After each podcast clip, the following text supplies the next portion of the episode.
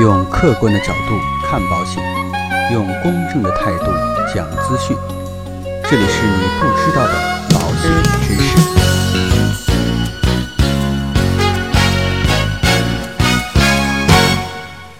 好，各位亲爱的朋友们，大家好。这马上呢就到了父亲节了，也不知道各位朋友啊，都给自己的父亲准备好礼物了没有？或者说你自己啊，也已经是一位父亲了。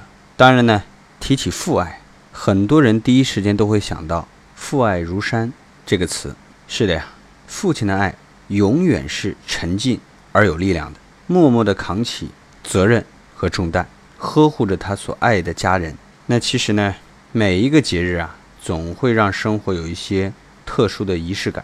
那父亲节呢，也让我们将相关的关注点聚焦到了父亲身上。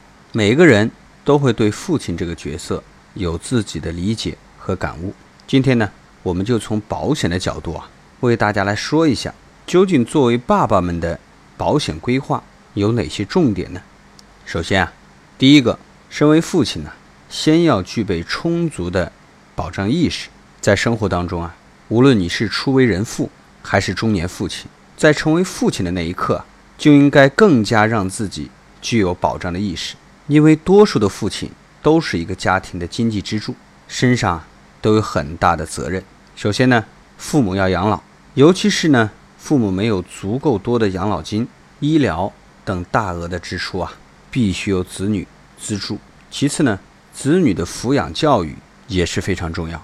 那教育费用啊，孩子的生活费用不断上涨，孩子的养育费用啊，已经成为家庭经济的最大开支之一。第三呢，房子负担很重，买了房之后啊，就意味着必须拿出一半左右的收入来偿还房贷，并且呢，持续的时间比较长。第四点呢，生活的开支比较大，生活必备品不断上涨，比如说水电呐、煤气啊、食品呐这些东西，大大增加了生活的开支。所以啊，一个父亲自身的保障，无论对于自己还是家庭呢，都很重要，要具备充足的保障意识。第二点呢，应该率先去规划保障型的健康产品。对于一位父亲的保险规划来说，保障型，尤其是健康险，应该率先安排。为什么呢？因为一般的情况之下，如果自己的工作和收入变化不大，能使自己和家庭陷入窘迫的，几乎全都是因为重大疾病的发生。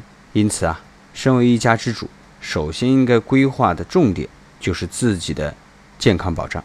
具体产品方面呢，如果说目前自己的房贷压力比较大，应该选择纯消费的重疾，或者说是终身重疾相结合的保险产品。在房贷较大的时候，选择纯消费的高额保障的定期重疾，加上比较低保额的终身重疾呢，然后随着经济的宽裕，可以去逐步去增加终身重疾的保额。因为一般相同保额的终身重疾的保费要比纯消费的定期重疾的要高一些，所以啊，建议大家开始的时候可以这样去考虑。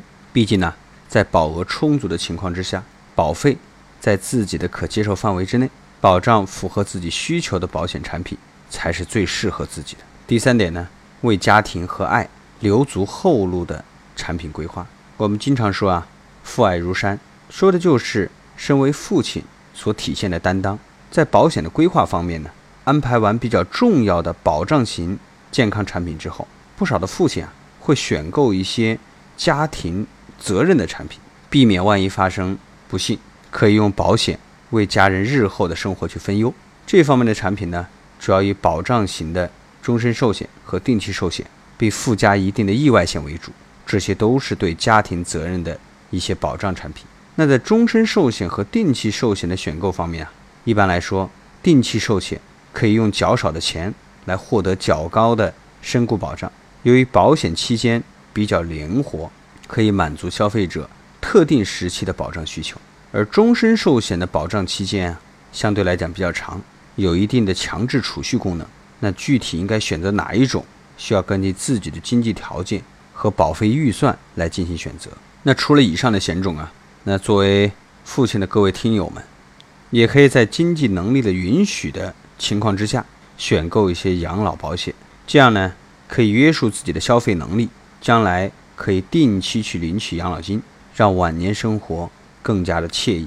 此外呢，如果说年龄比较大的父亲们还没有及时给自己买一些保险，也可以去关注一些专门针对于老年的健康险，比如说现在有一些医疗的健康险的投保的起始年龄也可以到六十或者六十五岁，那这也意味着老年的父亲也可以去选择健康险了。那今天的节目啊，到这里告一段落。最后啊，还是再祝愿我们全天下的父亲和母亲们身体健康，万事如意。那我们下期再见。